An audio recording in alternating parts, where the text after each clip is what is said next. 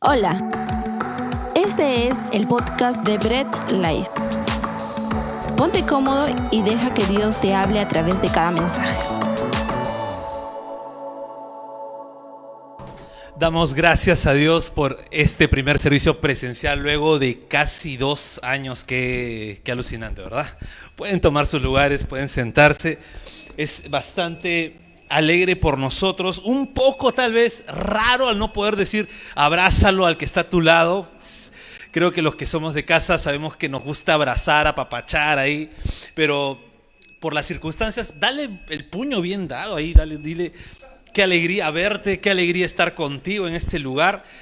Y pues saluda. Si no lo conoces aún, si es primera vez que lo ves, pues dale, salúdalo, preséntate, dile, me llamo fulano de tal, me llamo Menganito. Ya tú, tú dile tu nombre que tienes ahí. Preséntate, ¿no? Si es primera vez que lo ves, pues qué genial. Si lo has visto ya por, por, por Zoom, por virtual, dile pues, oye, eras más flaco, ¿no? Y si no era más flaco, pues no le digas nada. O sea, no me digan nada a mí.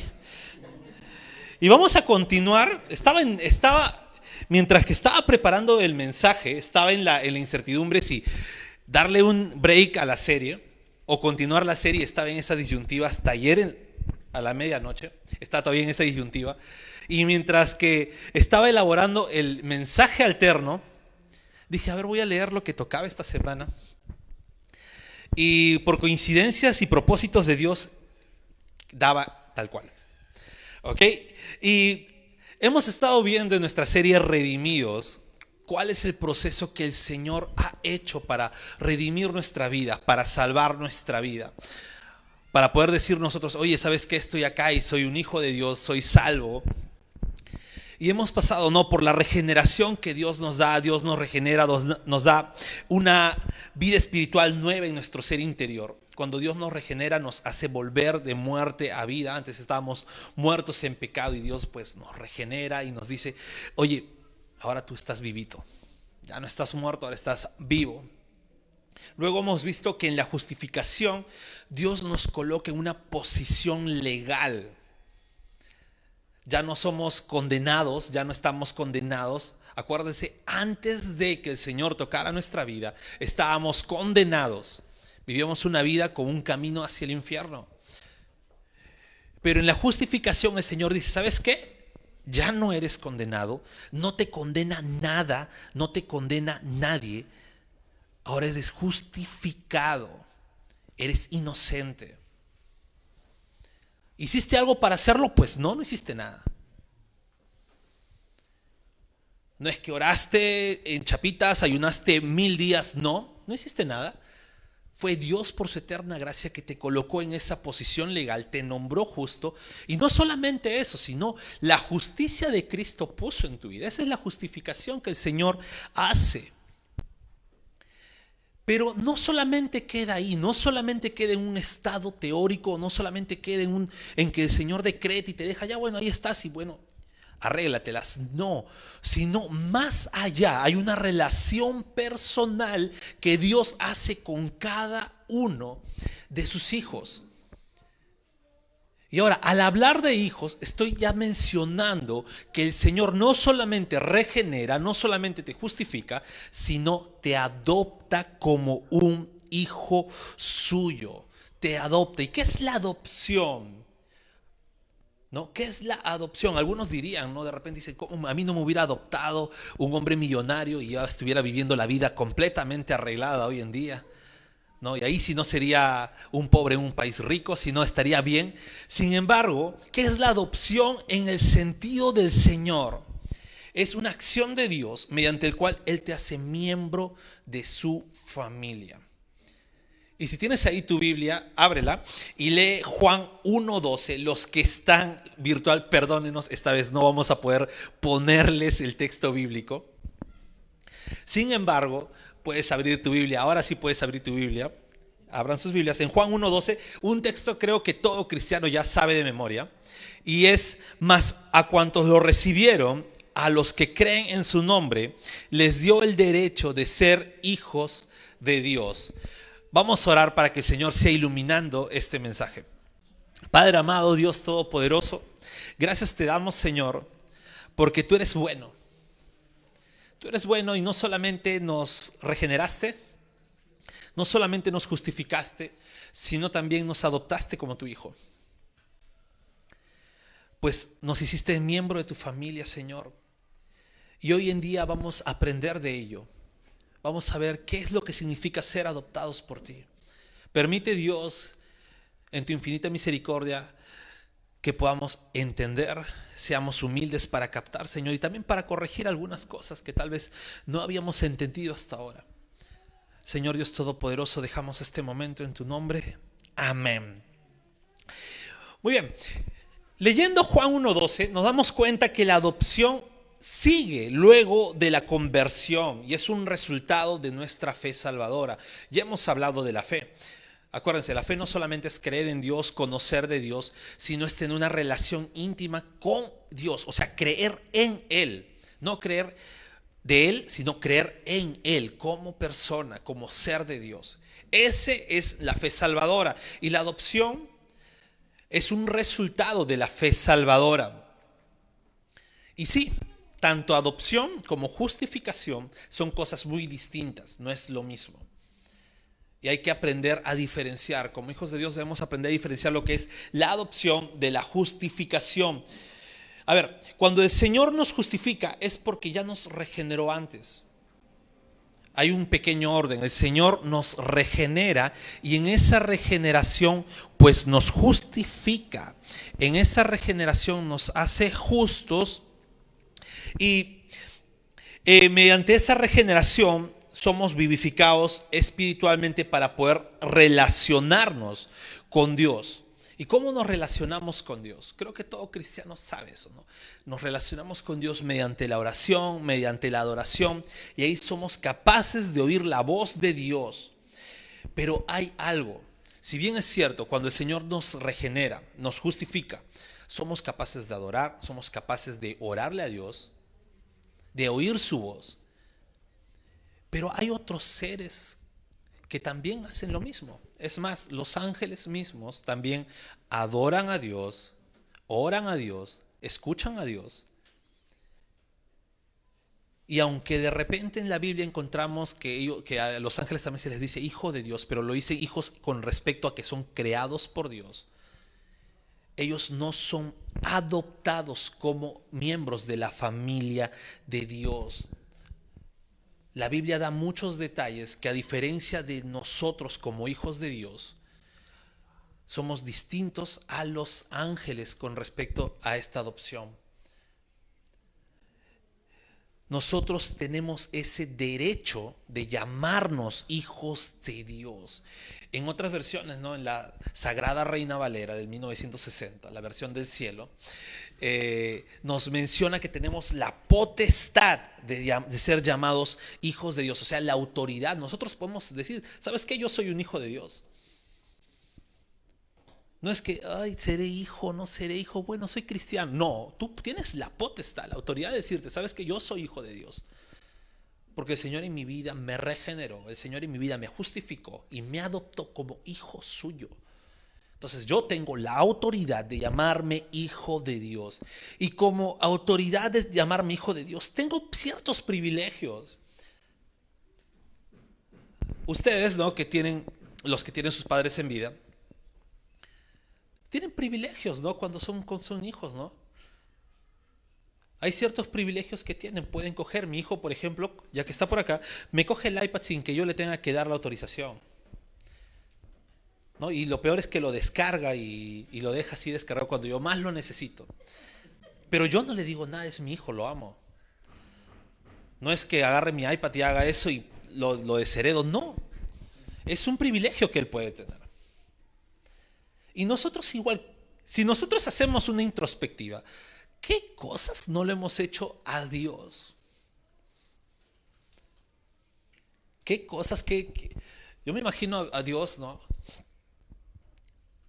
Mirándonos y decir, ay Dios mío, este es mi hijo.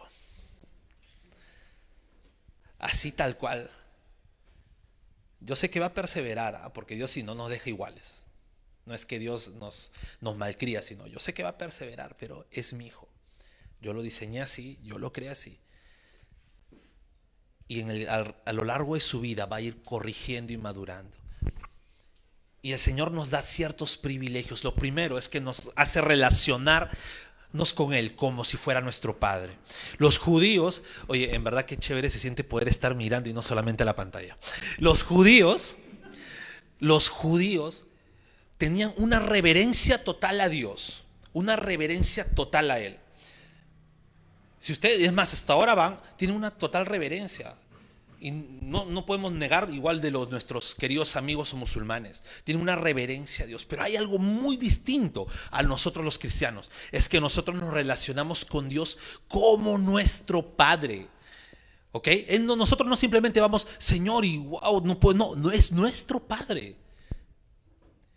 Y déjame decirte, si es que de repente no tuviste una buena relación con tu padre biológico, pues olvídalo, date una mejor idea. Dios es el Padre perfecto, es nuestro Padre celestial, es quien da todo, ha dado todo por nosotros, es quien nos da la vida diario.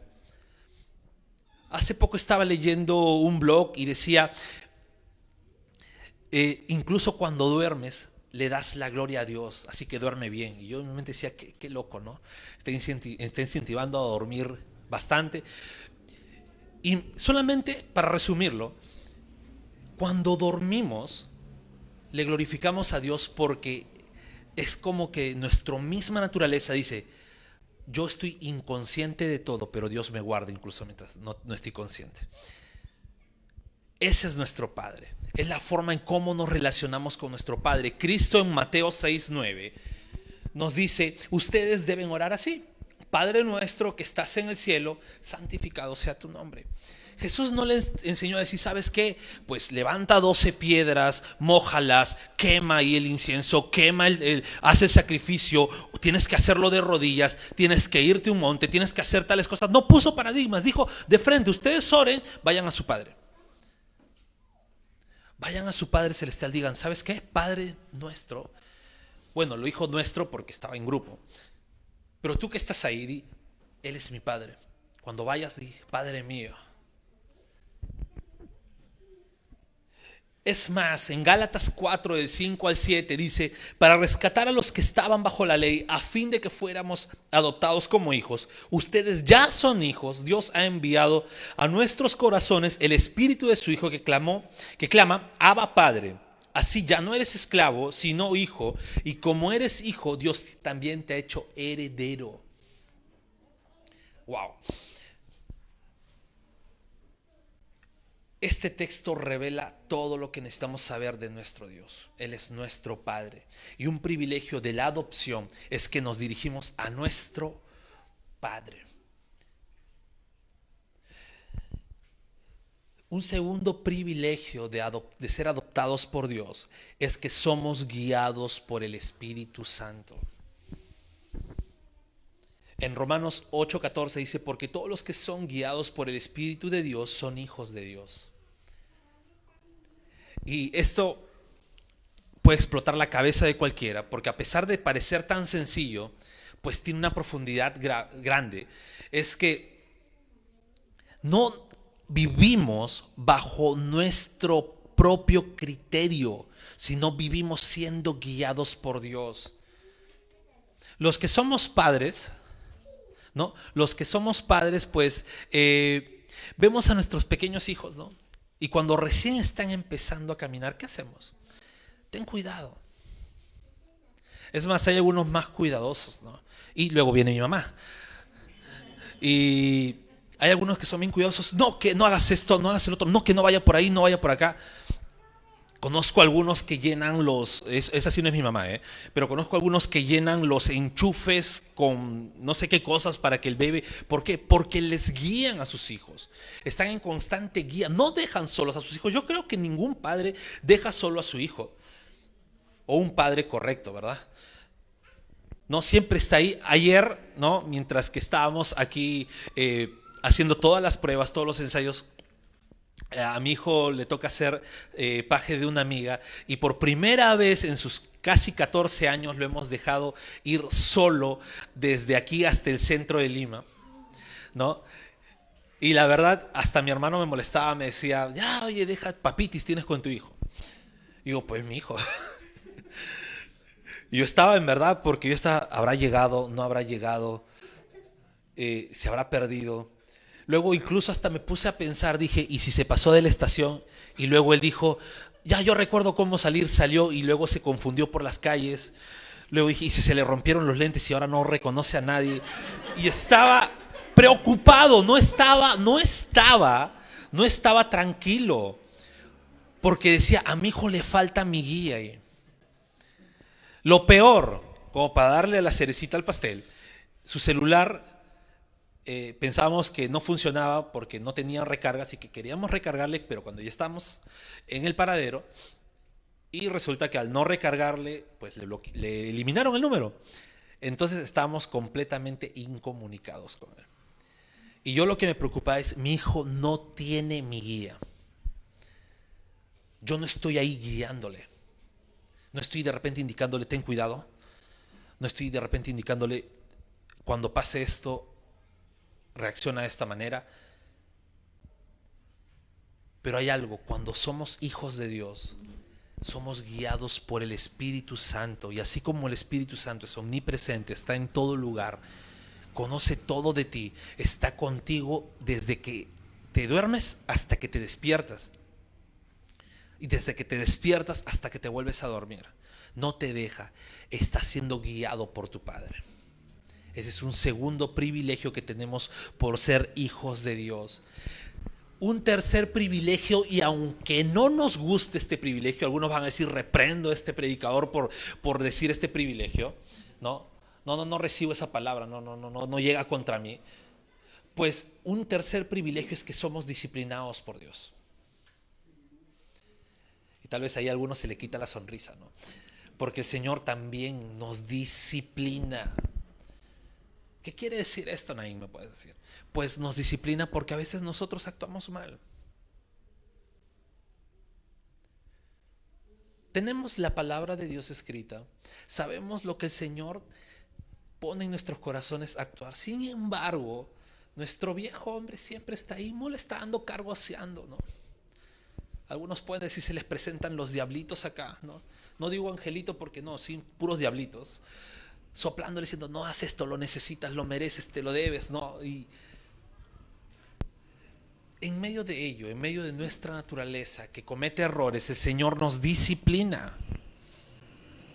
El Señor no nos deja igual. Y a veces algunos dicen, no, pero ¿por qué me pasa esto? ¿Por qué me pasa aquello? ¿Por qué todo pienso que me va mal? Sin embargo, alégrate porque ese es parte del beneficio y el privilegio que tienes como hijo de Dios. Hebreos 12, del 5 al 6 dice, y ya han olvidado por completo las palabras de aliento que como a hijos se les dirigen. Hijo mío, no tomes a la ligera la disciplina del Señor, ni te desanimes cuando te reprenda, porque el Señor disciplina a los que ama y azota a todo el que recibe como hijo. Pues siéntete dichoso si estás recibiendo la disciplina de Dios. Somos parte de una familia, un cuarto privilegio. Cuando tú llegas, cuando el Señor te adopta, no estás solo. Es más, ahorita no estás solo y de repente dices, oye, pues no conozco a todos los que están aquí. Sin embargo, este, estate por seguro que son tu familia. Estate por seguro que son tus hermanos, estate por seguro que son tus hermanas, son tu familia, cada uno de los que están aquí puedes contar con ellos. Es más, como iglesia siempre decimos, no, ¿sabes qué? Estás en casa, somos familia, estamos en cada rato molestando de esta manera. Algunos dicen, oye, ya párale, ¿no? Sin embargo, eso es lo que queremos siempre mostrar. Estás en casa, somos una familia. El Señor no nos adoptó y nos dejó, ¿sabes qué? Un hijo por aquí, un hijo por allá, regados. No, Él une a todos sus hijos, une a todos como hermanos y somos una familia del Señor. Incluso Pablo, cuando inspirado por el Espíritu Santo, le dice a Timoteo en 1 Timoteo 5, del 1 al 2, dice, no reprendas con dureza al anciano, sino aconsejalo como si fuera tu padre. Trata a los jóvenes como hermanos, a las ancianas como a madres, a, a las jóvenes como hermanas, con toda pureza. Pablo está dejando bien claro, cuando llegas a una iglesia, cuando eres cristiano, eres un hijo de Dios, llegas a una familia. Y un quinto Y más que privilegio, yo podría decir una quinta forma que pasa en el hombre cuando es adoptado por Dios es que persevera en la fe. Porque algunos pueden decir, ¿sabes qué? No, genial, la gracia y pues puedo hacer lo que se me dé la gana porque a las finales Dios, no, yo, mis obras no me condenan, ¿no? Claro, ya estás condenado porque nunca has sido salvo. Pero no es que tus obras no te condenen. Tus obras no te condenan, está bien. Pero un hijo de Dios no se queda con las malas obras. Martín Lutero tiene una frase que me encanta, dice, pensé que había ahogado al viejo hombre en las aguas del bautizo, pero el desgraciado sabía nadar, así que lo tengo que estar ahogando diariamente. Esa es una perseverancia diaria que un cristiano tiene, que un hijo de Dios tiene. Y lo que diferencia a los hijos de Dios de los hijos del diablo. Primera de Juan 3 días dice, así distinguimos entre los hijos de Dios y los hijos del diablo. El que no practica la justicia no es hijo de Dios, ni tampoco lo es el que no ama a su hermano.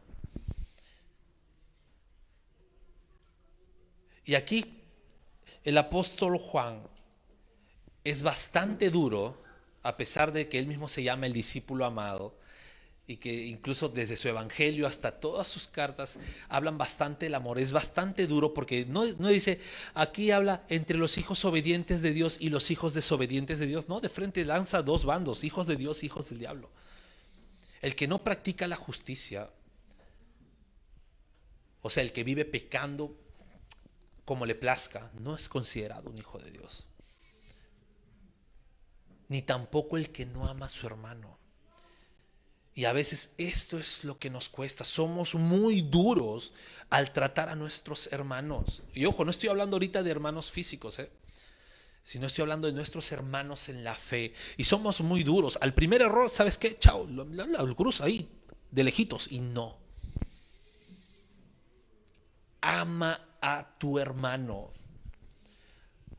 Ya hemos visto los privilegios como hijos de Dios, sabemos que Dios es nuestro Padre, sabemos que somos guiados, o sea, el Señor no nos deja andar como debemos, como, como quisiéramos andar, sino nos guía siempre, nos disciplina cuando nos equivocamos.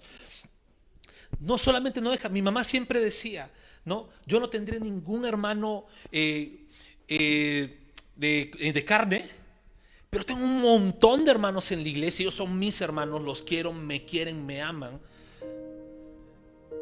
Y el Señor nos ha hecho parte de una familia.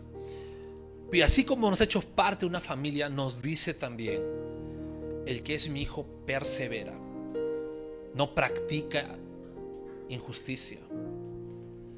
Y nos dice, el que es mi hijo, así como yo lo he amado, ama también a sus hermanos. Y es aquí donde yo quiero decirte, donde yo quiero decirte, si eres cristiano, pues tienes muchos privilegios como hijo de Dios. Wow, creo que podríamos enumerarlos, no solo, he dejado una pequeña lista aquí, pero enumerar cada privilegio que tenemos como hijos de Dios, pues sería extendernos una vigilia y pues pasar el resto de nuestras vidas porque Dios es tan grande con nosotros. Sin embargo, también nos dice, persevera en los caminos. También nos dice, no te quedes igual. Dios te saca de cualquier lugar, de lo humilde, de lo menospreciado, te trae a sus caminos. Sin embargo, no te deja tal cual. Y de repente algunos es un proceso mucho más largo, otros un proceso ahí mismo, pero te transforma a diario. Él nunca deja de ser el alfarero y nosotros el barro a quienes va tratando a diario, dando forma a diario. Ese es nuestro Dios. Y también nos dice, así como eres mi hijo, pues ama a tu hermano. Ama a tus hermanos, no, lo, no los taches. No hagas distinción. Y no solamente aquí de la iglesia y este pequeño grupo que podemos estar, sino en general. A tus hermanos de diferentes incluso denominaciones, pues ámalos a tus hermanos, aunque de repente no tengan eh, pequeños errores o de repente tengan doctrinas que tú digas, oye, sabes que esto no concuerda conmigo, pero ámalos, son tus hermanos.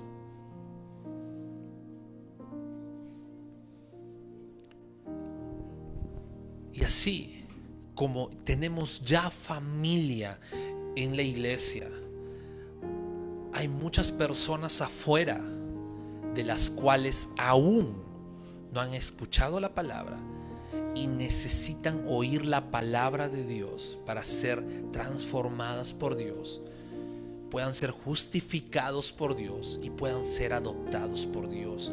Y esto nos indica, ¿sabes qué? Predica, en todo momento. No te canses de predicar el Evangelio. Solamente Cristo tiene la potestad de poder transformar vidas.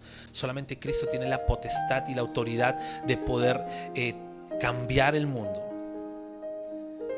Y nosotros no podemos adormecernos como iglesia y quedarnos, bueno, tranquilos ahí, eh, sentados en nuestros laureles y decir, bueno, yo ya soy salvo, ya que venga el Señor, Señor, ven. No. Si el Señor viene hoy día, viene mañana, que nos encuentre haciendo algo.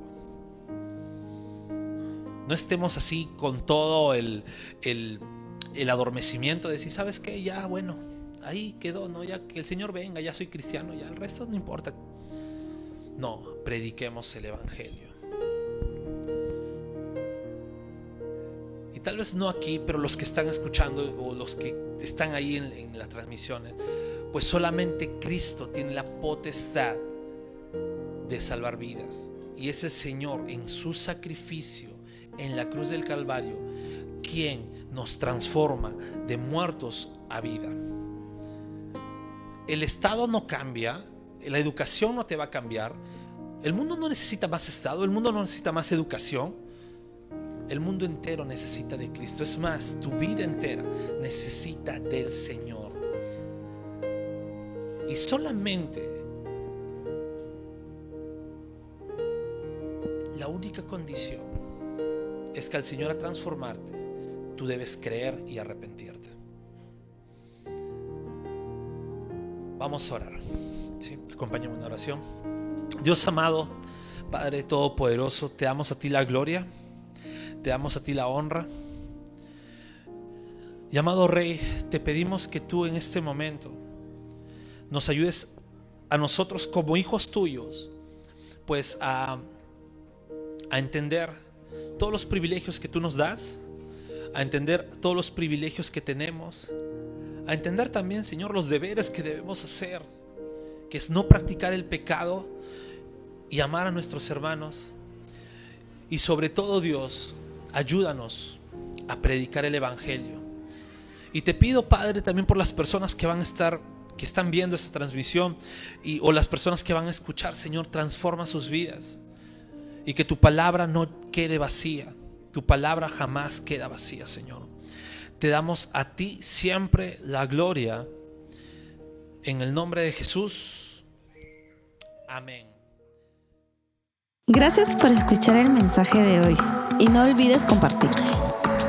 Síguenos en nuestras redes sociales, Instagram, arroba Bread Life Family, Facebook Bread Life.